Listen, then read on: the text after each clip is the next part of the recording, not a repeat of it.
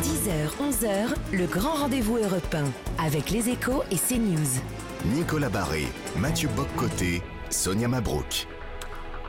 Bonjour à tous et bienvenue à vous. Bonjour Jérôme Fourquet. Bonjour. Merci d'être avec nous. C'est votre grand rendez-vous ce dimanche. Politologue, directeur de département à l'IFOP. Vous êtes l'auteur du célèbre L'archipel français et de La France sous nos yeux aux éditions du Seuil. La France sous nos yeux, justement, à quoi ressemble-t-elle? Nous allons en parler. Une France traversée par de multiples crises, pouvoir d'achat, énergie, le tout avant une périlleuse réforme des retraites. Mais peut-être qu'une victoire tout à l'heure au mondial de foot pourrait nous redonner un peu de baume au cœur, du moins le temps d'une parenthèse. Quel effet mondial On va également euh, en parler pour vous interroger. Je suis entouré de Nicolas Barré des Échos. Bonjour Nicolas. Bonjour Sonia. Et du penseur et sociologue Mathieu Bocoté. Bonjour Mathieu. Bonjour. Alors Jérôme Fourquet, dans quelques heures, les Bleus affronteront l'Argentine de Messi en finale de Coupe du Monde. Une finale trois étoiles si nous l'emportons, ce que l'on espère.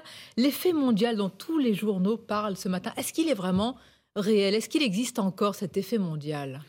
Alors, il faut, il faut regarder les chiffres pour essayer de se, faire une, opinion. Si vous regardez l'évolution du moral des Français, euh, nous avons gagné 14 points par rapport à, août dernier euh, dans une, dernière enquête qui a été réalisée il y a, quelques jours. Donc, il y a déjà sans doute eu un début d'effet mondial sur le, appuyé ou adossé sur le parcours assez, euh, assez flamboyant des Bleus jusqu'à jusqu'à présent. Si ils vont jusqu'à décrocher la victoire ce soir, on peut penser que euh, tout ça mettra un peu de, de baume au cœur euh, euh, de la société française. Ce sera sans doute une dose de dopamine, mais elle sera, comme tous ces procédés, assez limitée dans le temps, puisque les Français ont bien en tête ce qui les attend à la rentrée sur les hausses de factures diverses et variées, la réforme des retraites, l'incertitude sur la fourniture d'électricité dans le pays. Donc, toute hausse de morale est bonne à prendre et il y aura sans doute un petit effet. Mais il ne faut pas s'attendre à un basculement euh, complètement euh, spectaculaire et un renversement de l'état d'esprit de nos, concitoyens. Si on regarde euh, quelle, pourrait être l'incidence sur la cote de popularité du président de la République, là, on est difficilement amené à trancher, puisque quand la première fois la France avait gagné en 98, la cote de popularité de Jacques Chirac dans le baromètre IFOP-JDD avait progressé de 18 points. C'était un, véritable saut. 20 euh, ans plus tard, quand euh, Emmanuel Macron est à l'Élysée et quand les Bleus, une nouvelle fois, gagnent, là, la cote de popularité baisse de 7 points. Donc il n'y a pas d'effet mécanique. il faut se rappeler qu'en 98, euh, la France est en, dynamique économique. On a une période de cohabitation. il, y a une, forte croissance. Et quelque part, cette victoire des Bleus, qui est la première, eh bien, vient un petit peu synthétiser un état d'esprit qui était plutôt à la gagne à ce moment-là. 20 ans plus tard, les choses étaient un peu différentes.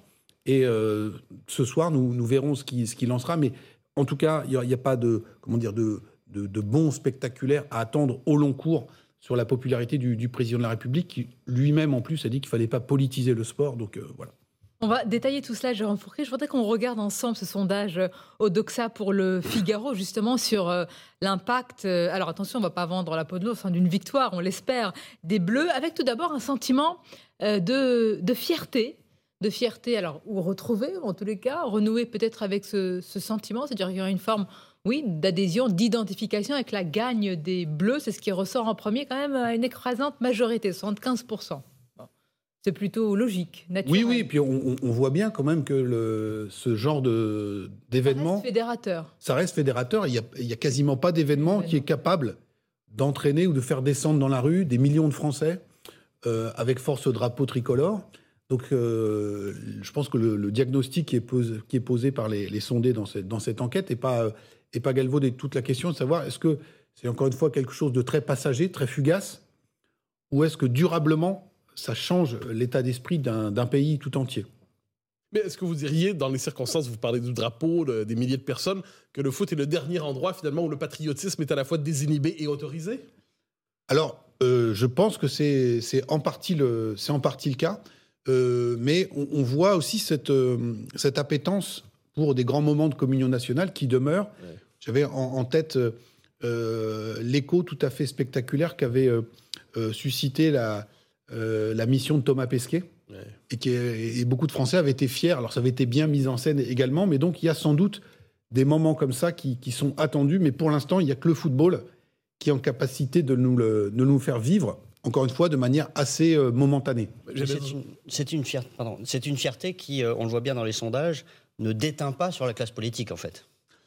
Non, non, euh, et, et c'est pas le c'est pas le but non plus. C'est tout un pays qui est célébré. C'est tout un pays qui est célébré et on, chacun fait la part des choses. Mais ça peut être l'idée que le, le, pays, la France, compte encore. Euh, quand on regarde encore une fois d'autres sondages, on constate souvent de manière euh, assez stupéfiante que euh, la France se caractérise par un degré de pessimisme qui est parmi les plus élevés au monde. Et souvent, on dit les Français étaient plus pessimistes que les Afghans, les Soudanais, etc., etc.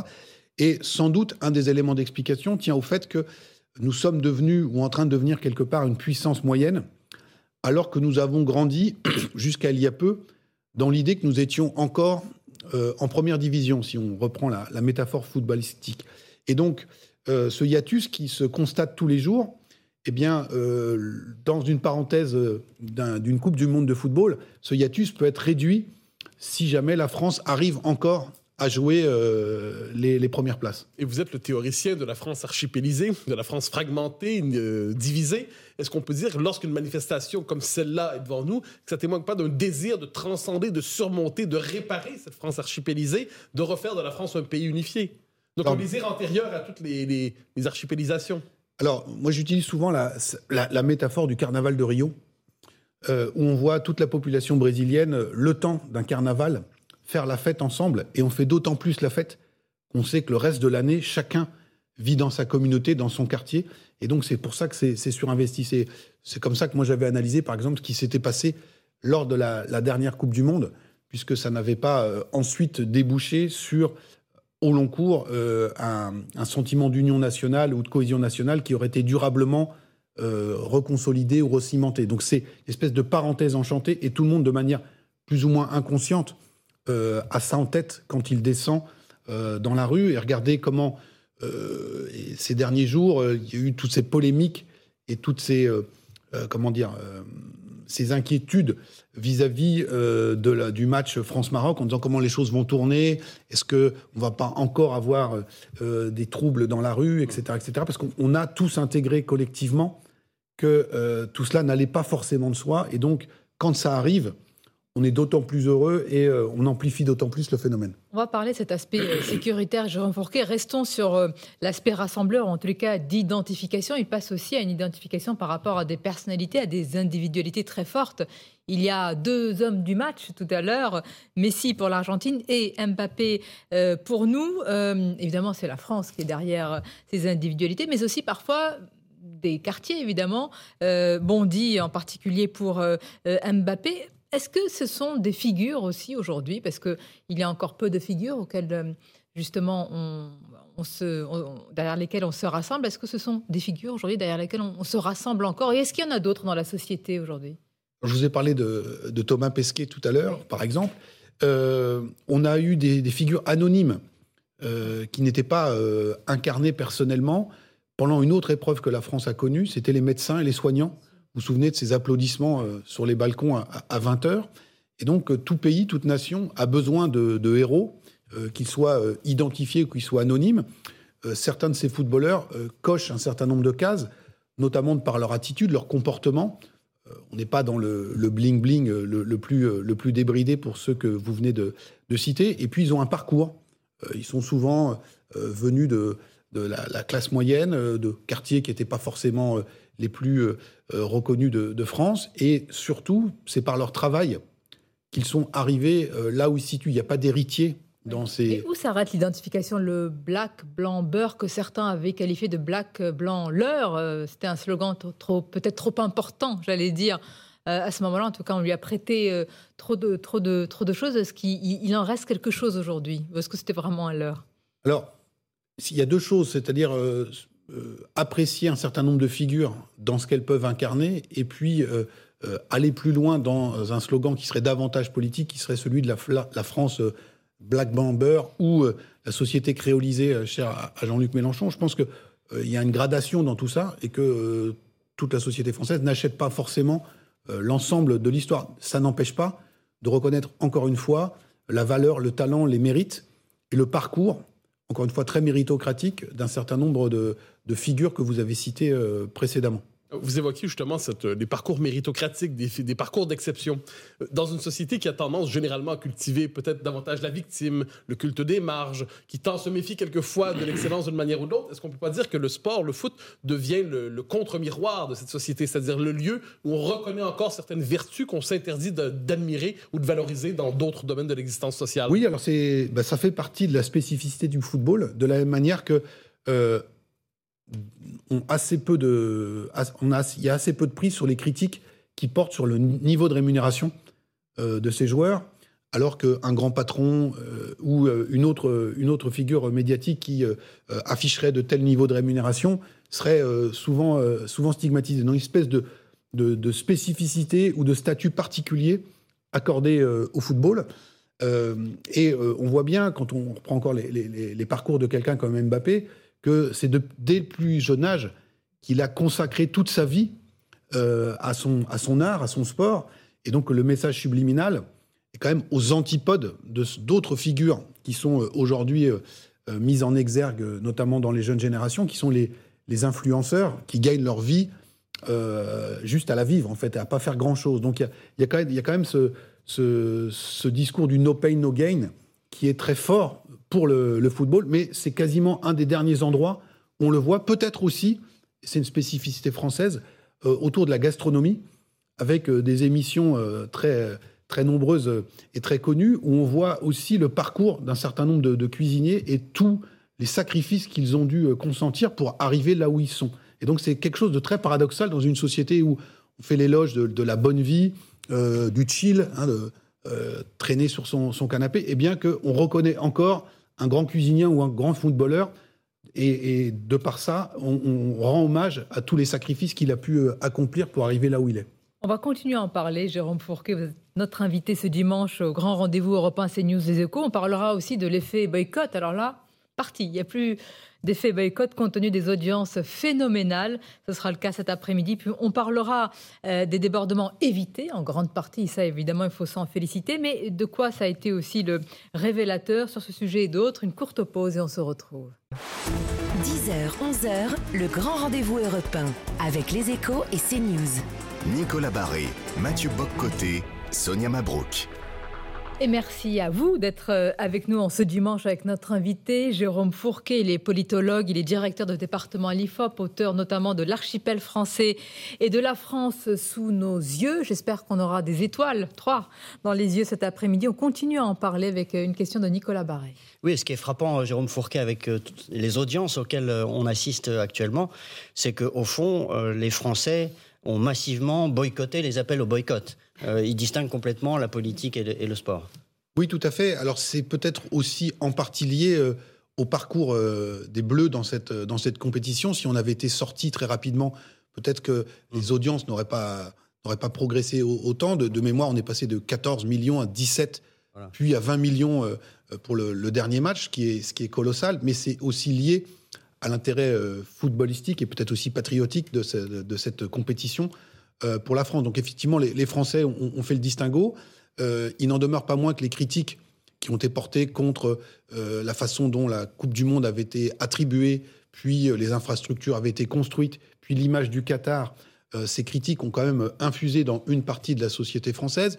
On a eu aussi ces révélations sur le, ce qu'on appelle, commence à appeler le Qatar Gate au Parlement, au Parlement européen. Mais les Français font la distraction et c'est sans doute aussi une parenthèse euh, un peu de, bonheur qu'il s'offre en regardant ce, film, euh, ce match, en se faisant une espèce de pause dans une actualité qui est quand même euh, assez angoissante et ils sont passés au-delà de, de, ces, de ces injonctions au boycott. On rappelle également dans, nos enquêtes que, de manière générale, même si la France commence à avoir un beau parcours historique en, matière de, de football, on n'est pas forcément, en termes de nation, une grande nation de football. Hein, je, je m'explique, c'est pas lié au parcours et aux performances, mais en termes d'attrait ou d'intérêt, on a à peu près, à, en moyenne, un tiers des Français seulement qui se déclarent intéressés par le football. Alors que quand on pose la même question en Grande-Bretagne, en Italie, en, en, Espagne ou en Allemagne, on a des taux de 40, 45%, voire 50%. Euh, et qu'est-ce que ça veut dire? Ça veut dire qu'à 20 millions, on est très au-delà de la jauge des habituels fans de football. C'est-à-dire que c'est un autre un autre mécanisme qui se, qui se met en, branle. Et on le voit très clairement, par exemple, sur le public féminin, qui habituellement est quand même euh, un peu plus en distance vis-à-vis du football, mais sur des grandes occasions comme celle-ci, comme lors de la précédente Coupe du Monde de football, l'événement devient de telle ampleur qu'il rassemble. Une communion. Il y a une, espèce de communion. Alors ça se voit euh, dans les, dans les, dans les bistrots, dans les bars, même chez les, chez les particuliers où on regarde le match en famille, ce qu'on ne ferait jamais sur un match de championnat, par exemple.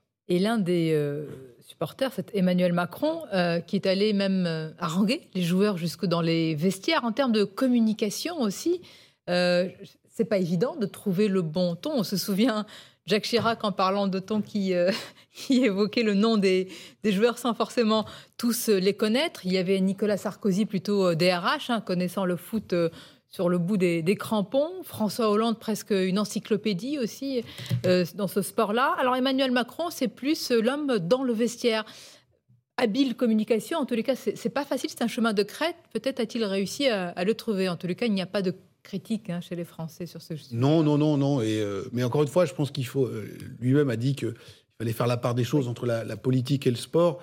Les Français aujourd'hui sont, sont plus dupes de, de, tout cela. Vous vous rappeliez Jacques Chirac en 98, c'est il y a 20 ans. Donc, tous ces codes de communication sont euh, immédiatement décryptés par les. Les ficelles sont devenues trop grosses. Et donc, il faut juste pas faire de faute de quart.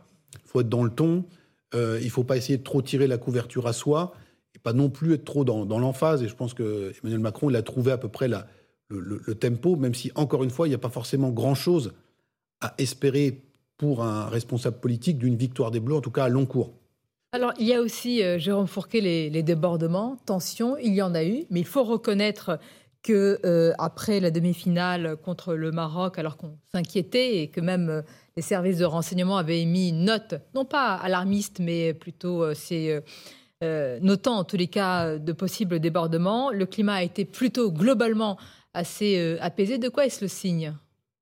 Alors, ben, il faut d'abord se réjouir que ce soit passé de cette manière-là. pointer aussi, sans doute, le fait que euh, si les choses se sont bien passées, c'est aussi parce que on avait été du côté du ministère de l'Intérieur dans l'anticipation et qu'il y, avait un, euh, déploiement de force qui était assez spectaculaire. Hein, on voit par exemple ce qui s'est passé aux, Champs-Élysées, ce qui a sans doute contribué au fait que les, choses se passent de manière euh, relativement apaisée.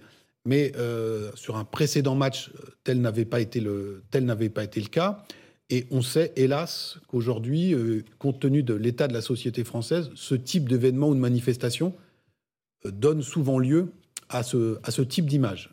Et donc, c'est euh, un, paramètre de ce que nous appelle la France d'après qu'il faut, qu'il faut intégrer. Alors, certains y voient le lien avec notre histoire coloniale, mais on a eu exactement les mêmes images dans le centre de Bruxelles. Et à ce qu'on sache, la Belgique n'avait jamais colonisé le Maroc. Donc, ça met en tension des identités diverses et dans nos sociétés qui sont aujourd'hui de facto multiculturelles, eh bien c'est notamment dans ces grands événements, à ces grandes occasions-là, qu'il peut y avoir sans doute parfois euh, des, des, tensions. Mais encore une fois, quand c'est bien géré en termes de maintien de l'ordre, les choses peuvent se passer de manière relativement euh, correcte. Mais vous évoquez justement des tensions. Il y a deux types de tensions possibles. Il y a les débordements, la violence en tant que telle, mais il y avait aussi plusieurs s'en sont inquiétés. Le fait qu'une partie de la jeune génération préfère finalement le drapeau du pays d'origine au drapeau du pays euh, qu'elle habite, dont elle a la nationalité, et ainsi de suite. Est-ce que ce jeu des drapeaux, cette tension des drapeaux, était symptomatique de tensions identitaires plus profondes dans la société française?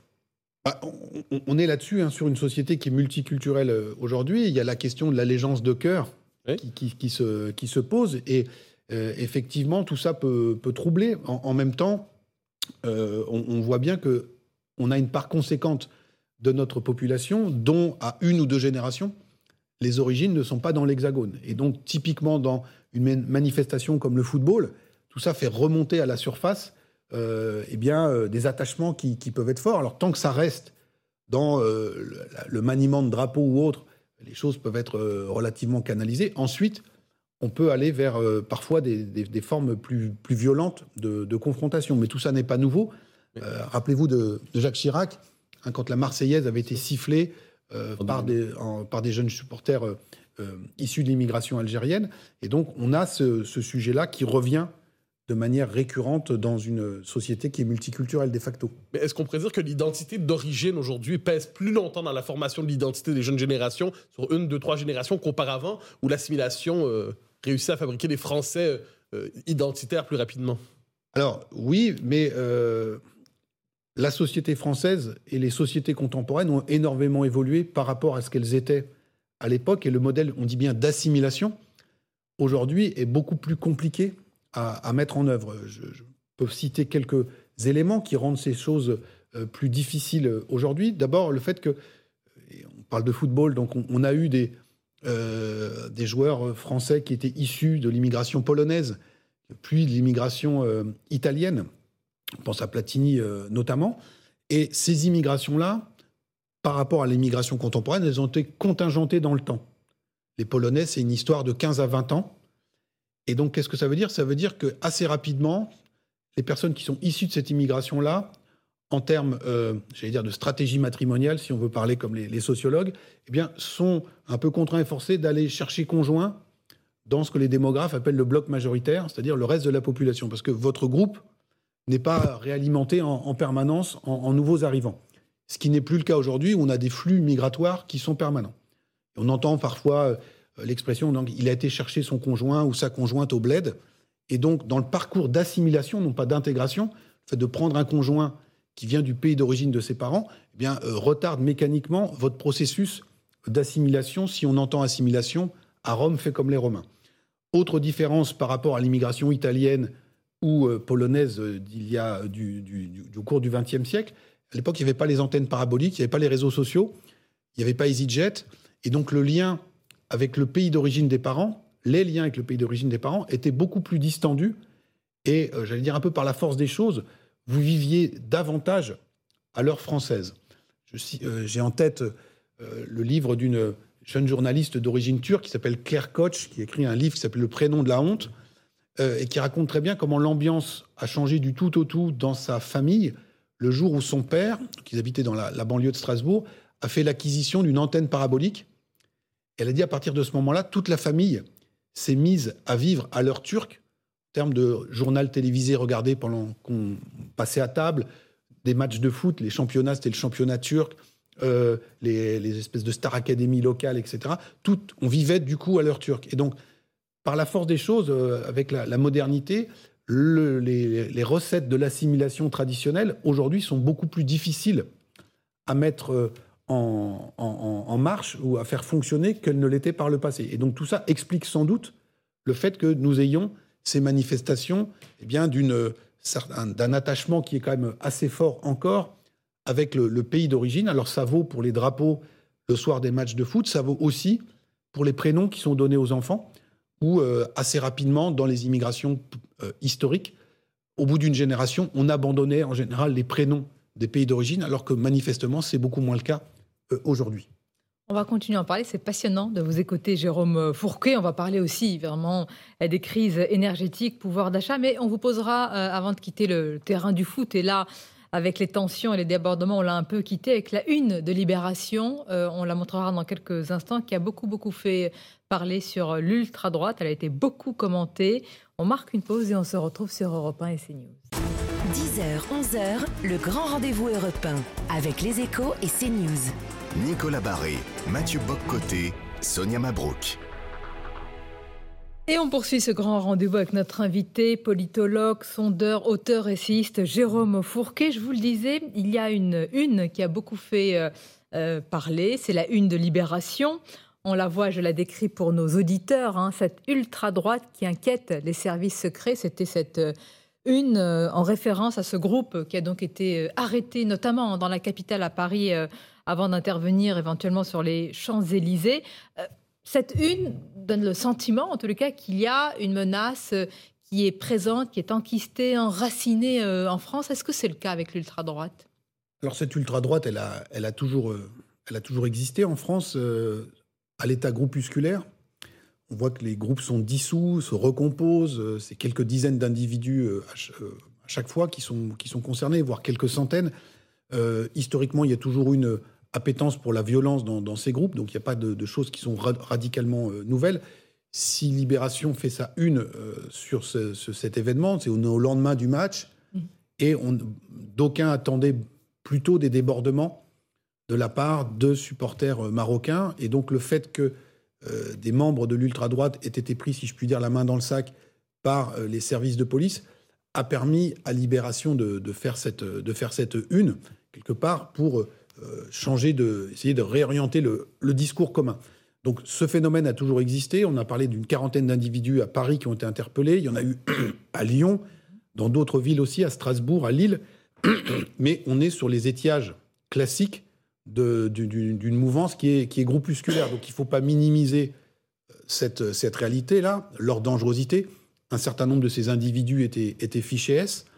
On a vu ce qui s'était passé. C'est peut-être aussi pour ça, euh, de manière subliminale, que la Libé a fait ça une. Ce qui s'est passé il y a quelques semaines en Allemagne, avec euh, un complot euh, la plus sérieux, entre guillemets, avec euh, des, groupes qui s'étaient fournis des armes, qui envisageaient de renverser la, République allemande. C'était beaucoup plus lourd, là, effectivement. C'était plus, bah, c'était à l'allemande, en fait. Hein. mais, mais donc, en France, cette réalité-là existe, mais on voit bien qu'il y a une, finalité politique à essayer de mettre la, la focale dessus, alors que cette, mouvance n'est pas objectivement euh, aujourd'hui ce qui euh, génère le plus de tensions, de violence et d'insécurité dans la société française. Ils sont là à chaque occasion qui se prête à eux. On les avait vus déjà à l'œuvre au moment de la, mobilisation de la manif pour tous. Il y avait des scènes d'affrontement avec les forces de l'ordre. Mais encore une fois, ce sont quelques dizaines, voire centaines d'individus. S'ils ont été interpellés, c'est qu'ils sont, à mon avis, euh, connus et infiltrés par les, services de, police. Et donc, euh, encore une fois, je me répète, cette réalité existe. Il y a sans doute un effet de loupe grossissante euh, qui a été opportunément euh, activé à ce moment-là. Vous parlez d'une finalité politique à l'idée de mettre la focale sur ces groupes. Qu'entendez-vous par là? Ben c'est pour essayer de minimiser les tensions dont on a parlé précédemment et qui étaient redoutées pour, pour, à l'occasion de ce match, ce match France-Maroc. De la même manière, vous vous souvenez que euh, lors de la, au pic de la vague euh, terroriste en France, euh, on avait un certain nombre de, commentateurs qui insistaient aussi sur la violence d'extrême droite, qui est, une, réalité avec un certain nombre de groupes qui ont été démantelés, qui certains envisageaient d'attenter à la vie de, Jean-Luc Mélenchon, d'autres de perturber ou de commettre des, attaques pendant les meetings. Or, force est de constater que ces attaques n'ont pas eu lieu. Dieu merci, elles ont été elles ont été arrêtées, mais que euh, entre la violence d'extrême droite euh, et euh, ce que la mouvance djihadiste a fait subir à la France, il y avait quand même un écart qui était assez abyssal. Dans, dans l'esprit, simplement, brièvement, sur une forme de comparaison, on parle beaucoup justement de cette violence d'ultra-droite. Il y a eu pendant la présidentielle la violence des antifas et ainsi de suite, par exemple, qui a eu très peu d'écho médiatique à son sujet. Comment expliquez-vous alors cette absence d'écho alors qu'elle est bien réelle à ce qu'on en sait? attention, vous êtes un, homme de médias, donc on, on, a un univers médiatique qui est quand même assez polarisé, euh, assez divers, et on a certains médias qui ont beaucoup parlé de la violence euh, anti, antifa ou, d'extrême gauche. Et euh, j'allais dire, cette bonne guerre que Libération décide, lui, plutôt de mettre la focale sur les extrémistes de, l'autre bord. Donc on est un peu sur un partout la, la balle au centre. Chacun va identifier chez l'adversaire ses ultras pour pointer du doigt et essayer de montrer la, menace euh, euh, qu'il ferait peser potentiellement. Mais euh, j'allais dire, si on est factuel, alors je ne sais pas s'il y a des sondages ou des enquêtes sur ces sujets-là, mais la menace qui inquiète le plus, j'allais dire dans leur chair, même dans leur vie quotidienne, dans leur devenir les Français, quelle est-elle? Alors, si on est sur, en termes de menace, il y a l'insécurité du quotidien. Et on a vu l'écho qu'a eu l'affaire de la petite Lola, par exemple. On a vu euh, également un certain nombre de signes, de mon point de vue, qui sont très inquiétants, d'organisation de justice privée ou d'autodéfense. Il y a eu une affaire à Nantes, on a eu une affaire à Rouen. on a vu aussi dans un petit village à côté de Nice un homme suspecté de cambriolage qui a été lynché euh, par euh, un groupe de villageois qui avait lancé des chiens à, ses trousses. On voit bien que la, société française est quand même travaillée en profondeur par, euh, par l'insécurité, par la violence. C'est plus celle-là qui inquiète qu'une forme de violence politique. Et si on est ensuite, en termes d'inquiétude, sur des violences qui seraient plus organisées, plus structurées, bien évidemment, c'est toujours la menace terroriste djihadiste qui, aujourd'hui, constitue aux yeux de nos concitoyens la principale menace, même si ne faut pas écarter d'un revers de main une voyance politique traditionnelle et maintenant de l'ultra-droite ou de l'ultra-gauche. Il y a aussi les violences, euh, on peut les appeler ainsi, euh, sociales, quand on les subit, avec euh, évidemment le pouvoir d'achat. Principale préoccupation en ces temps de crise énergétique, Jérôme Fourquet, le gouvernement affirme que tout a été fait, c'est vraiment le, mantra, le discours qui est mis en avant, pour protéger les Français et en particulier les plus modestes. Est-ce que c'est perçu ainsi? Alors, pour les personnes qui sont dans la, la difficulté, bien évidemment, c'est jamais assez. Et on rappellera que quand euh, les sondeurs ou d'autres disent les Français ou les gens, ces Français sont très divers socialement, et que la hausse des prix, notamment des prix alimentaires, est quasiment indolore pour 30% euh, de la population. Vous voyez, euh, les, réservations au sport d'hiver, les TGV pour Noël, les billets d'avion, tout, ça est plein. Et puis que vous avez à peu près 25 à 30% de la population qui était déjà en difficulté et avec une hausse de 15 à 20% des produits alimentaires, aujourd'hui bascule complètement dans le rouge. Donc on a une société qui est très inégalement euh, confrontée à cette hausse des prix. Parmi la population ou le groupe de population qui est le, plus touché, ce qui est fait n'est pas suffisant, bien évidemment, mais euh, objectivement, il y a quand même pas mal de mesures qui ont été prises, ce qui explique aussi peut-être pourquoi nous n'avons pas eu jusqu'à présent de tensions sociales fortes alors même que euh, la situation euh, s'est euh, grandement dégradée. Est-ce que dans vos études, le sentiment de déclassement s'est accru à, l'occasion de cette crise et avec l'inflation actuelle? Oui, alors, si vous voulez, ce qui se passe depuis un an avec le retour de l'inflation n'est qu'une accélération de ce processus. Hmm. je vous donne deux chiffres. En 2010, donc c'était la précédente grande crise économique que la, France ait, connue, on avait encore 54% de nos concitoyens qui disaient pouvoir mettre de l'argent de côté à la fin du mois hmm une fois qu'ils avaient tout payé. Donc là, on est bien dans la problématique des dépenses contraintes ah, qui, hors inflation, ont augmenté avec des nouveaux besoins, de nouveaux services qui sont sans cesse proposés au public. On a reposé il y a quelques semaines cette question, on est tombé à 37%. Donc on a perdu 17 points. Et donc vous voyez qu'en 2010, on a encore un Français sur deux qui a la tête hors de l'eau et qui peut mettre un peu de côté en cas de coup dur. Et aujourd'hui, on n'est plus qu'à 37%. Et donc, dans une société qui est une société de facto de consommation, euh, le fait de ne pas pouvoir euh, cocher toutes les cases de cette euh, société de consommation et de pouvoir répondre à tous ses besoins ou tous ses désirs, eh bien, est perçu comme un signe de déclassement, voire d'injustice, notamment pour toute cette France qui travaille. Nicolas Sarkozy parlait de la France qui se lève tôt et qui a le sentiment d'avoir rempli son contrat vis-à-vis de la société en disant moi je vais travailler, je vais bosser.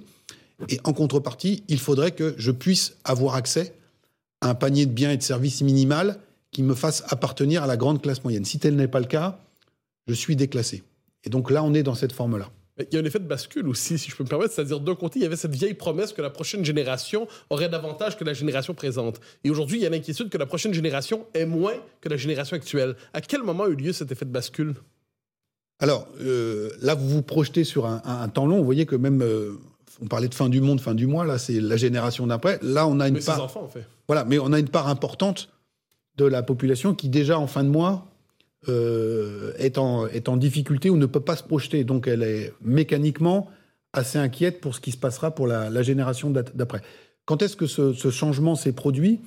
C'est pas facile à dater, mais euh, ce qu'il faut qu'on ait en tête, c'est que ça n'a pas toujours été le cas.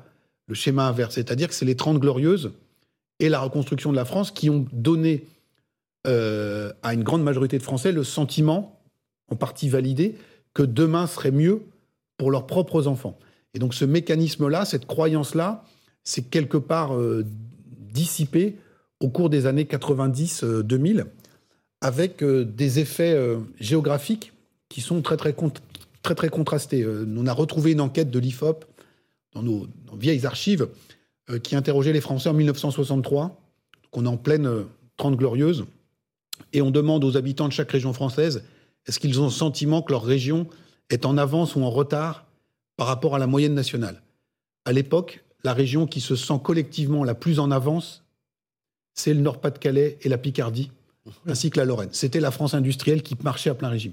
Et les deux régions qui étaient les plus en retard se sentaient comme telles, c'était la Bretagne et les Pays de la Loire, où nous avions, nous avions à peine terminé l'exode rural. On a reposé la même question en 2015 connaissez la phrase de la Bible, les premiers seront les derniers, les chiffres sont totalement inversés en deux générations. Et comme par hasard, cette inversion eh bien, des cartes se, euh, combine très bien avec la géographie des votes, puisqu'on a un vote pour le Rassemblement national qui est massif dans le nord-est de la France et qui est encore très contenu dans l'ouest du pays. Donc il y a cette question euh, à laquelle vous, que, vous posiez, qui donc peut s'analyser nationalement, mais aussi régionalement. Est-ce qu'on a encore le sentiment que euh, on est dans l'ascenseur qui, qui, fonctionne du bon côté, ou est-ce que collectivement on est tiré, euh, tiré par le fond et dans ce contexte, est-ce qu'une réforme des retraites est vraiment euh, nécessaire euh, Elle est périlleuse Est-ce qu'elle sera menée jusqu'au bout? On va continuer à en parler. Et surtout, ce paysage morcelé, c'est votre regard et votre analyse qui nous intéresse, Jérôme Fourquet. Une courte pause et on se retrouve. Merci d'être avec nous. 10h, 11h, le grand rendez-vous européen avec les échos et CNews. Nicolas Barré, Mathieu Boccoté, Sonia Mabrouk. Et nous sommes heureux de vous accompagner en ce dimanche, en ce jour de finale, de match. C'est aussi un, match quand on mène une réforme des retraites, surtout dans un contexte comme vous nous l'avez décrit, Jérôme euh, Fourquet. Mais au final, la question, c'est est-ce que Emmanuel Macron a vraiment le, choix, décidé à aller jusqu'au bout, quel que soit, coûte que coûte, si on peut dire? Et quoi qu'il en coûte? Quoi qu'il en coûte. Alors, euh, sur, le, sur le plan politique, je pense que maintenant que l'annonce a été faite, il est obligé d'aller euh, au bout de cette réforme, ou en tout cas de tenter de la, lancer. On rappellera qu'il y a déjà eu une tentative sous le, quinquennat précédent, donc il ne peut pas se permettre d'échouer deux fois sur ce, sur ce sujet-là. Alors il prend son temps, on voit que les, consultations vont durer, vont durer un peu plus de temps que, que prévu. Euh, sur le plan économique, là, il y a des, il y a des dissensions. Euh, si on écoute le gouvernement, on nous dit qu'il y a fatalement besoin de, et urgemment d'aller vers cette, euh, vers cette réforme. D'autres nous disent que les comptes ne sont pas si dégradés que cela. Euh, si on essaye de prendre un peu de, recul, euh, moi je pense aussi qu'il doit s'engager dans cette réforme, parce qu'il faut donner des gages à nos partenaires européens, qu'il s'agisse de Bruxelles ou de Berlin, en ce sens que nous avons des comptes publics qui sont très dégradés. On s'est longtemps rassuré en se comparant à l'Italie, mais l'Italie est aujourd'hui en excédent primaire ce qui n'est pas le cas de la France. Euh, vu le contexte social euh, difficile qui est le nôtre, euh, on voit bien que le quoi qu'il en coûte va perdurer. Et sans doute que pour faire accepter la poursuite de ce quoi qu'il en coûte, quelque part, en échange. Ah, c'est du donnant-donnant. Il faut, donner un signe, alors soit au fameux marché, soit à nos partenaires européens, que des réformes structurelles sont engagées. C'est comme ça que moi je. Pardonnez-moi, ça serait le, le, véritable euh, comment dire, objectif de cette réforme? Alors, encore une fois. Ça ne veut pas dire qu'il n'y a pas la faire pour d'autres raisons, mais. On, connaît euh, l'état de notre pyramide des âges. Et donc, il y a sans doute aussi, euh, à terme, la nécessité de réformer les retraites. Est-ce qu'on est à six mois près ou pas?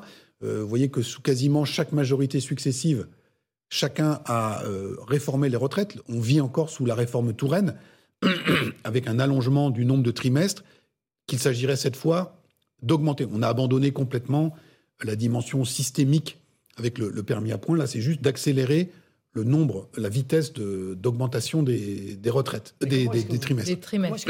est le relatif calme social actuel? Parce que depuis, le, depuis septembre, en gros, toutes les tentatives de, manifestation ont plus ou moins échoué.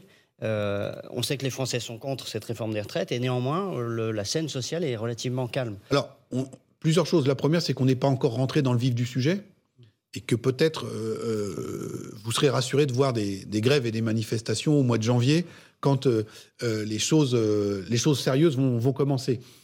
plus sérieusement, vous vous souvenez que la précédente tentative, donc sous le, quinquennat précédent de réforme des retraites, s'est soldée par 55 jours de grève ininterrompue à la SNCF et à la RATP.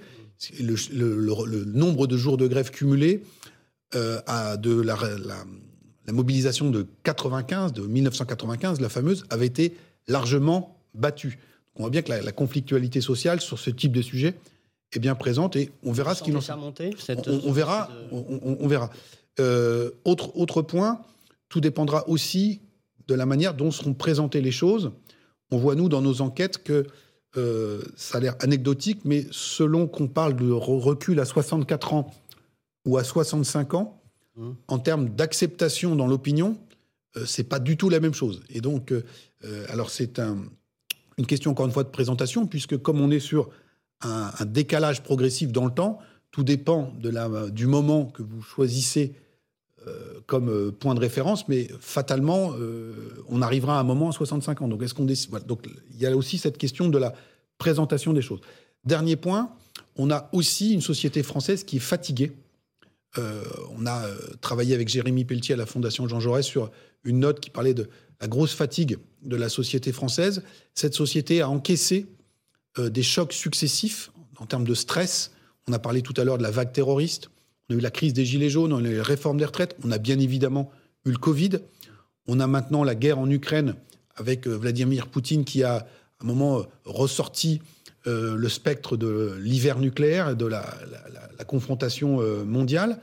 Et on parle souvent, vous savez, d'une société qui serait résiliente et c'est peut-être vrai globalement, mm. mais nous avons 30 à 40% de la population qui n'est pas sortie psychologiquement indemne de ces espèces de chocs euh, successifs, et ce qui explique aussi peut-être une relative euh, accalmie pour l'instant sur le, le, front social. Dernier point, on a parlé du quoi qu'il en coûte, même si pour beaucoup de Français le compte n'y est pas, objectivement par rapport à ce qui se passe dans d'autres pays, on a quand même aussi euh, euh, une politique gouvernementale qui a euh, sorti le, carnet de chèques et qui a quand même envoyé toute une série de signaux à la population.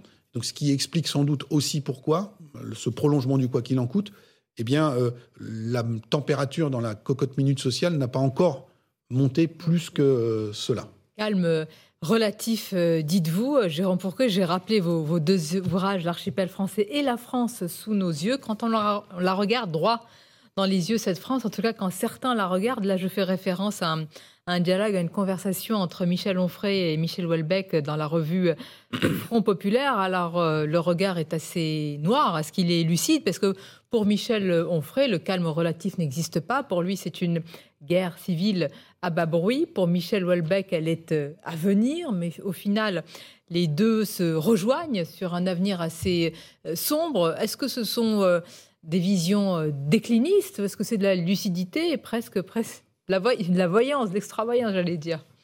Chacun jugera.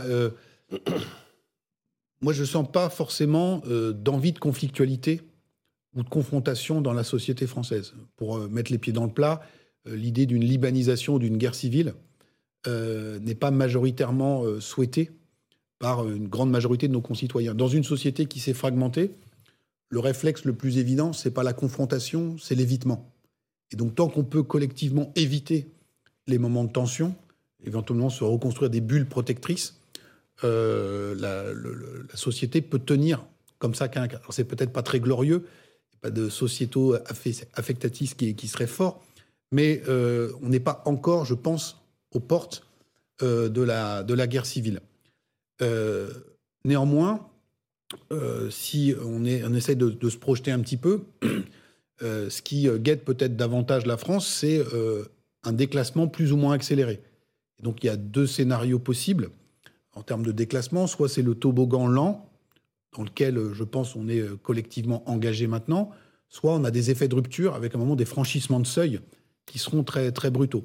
Et ça, ça a été comment dire, euh, ressenti de manière très concrète par nos concitoyens à différents moments. Euh, pendant la crise Covid, on a vu que notre système de santé, qu'on pensait être le meilleur du monde, a été euh, très fortement mis en tension. C'est le cas de nouveau avec cette épidémie de, bronchiolite. On entend les appels au secours des soignants. Et donc les Français s'interrogent beaucoup sur la capacité de notre système de santé et de notre hôpital public à faire face.